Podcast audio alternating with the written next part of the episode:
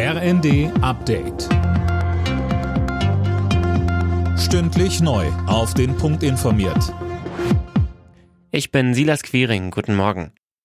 Die Demokraten behalten nach den US-Zwischenwahlen ihre knappe Mehrheit im Senat. Berichten zufolge hat sich auch im Bundesstaat Nevada die demokratische Kandidatin durchgesetzt. Auch wenn das Ergebnis in Georgia noch aussteht, hätten die Demokraten ihre Mehrheit damit gesichert.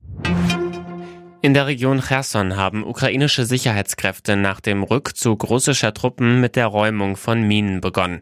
2000 Sprengsätze sollen dabei schon entschärft worden sein, heißt es vom ukrainischen Präsidenten Zelensky. Gisa Weber berichtet. Die Besatzer sollen außerdem vor ihrer Flucht aus der Region die ganze kritische Infrastruktur zerstört haben, so Zelensky. Betroffen seien Kommunikation, Wasserversorgung, Heizung und Strom. Rund 200 Polizisten sind nach der Rückeroberung nach Cherson entsandt worden. Sie sollen unter anderem anderem die Verbrechen der russischen Besatzer dokumentieren.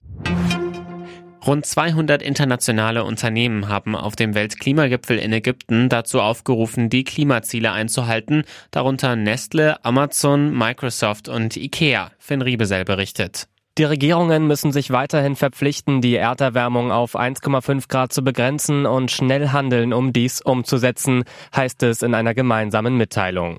Skurril, einige der Firmen stehen aktuell selbst wegen ihrer negativen Umweltauswirkungen in der Kritik. Die internationale Staatengemeinschaft hat sich 2015 im Pariser Klimaabkommen darauf verständigt, die Erderwärmung auf möglichst 1,5 Grad zu begrenzen.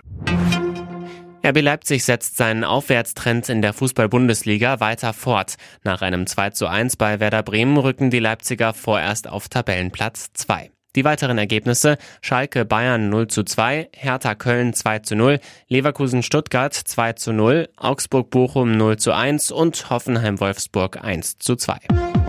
Alle Nachrichten auf rnd.de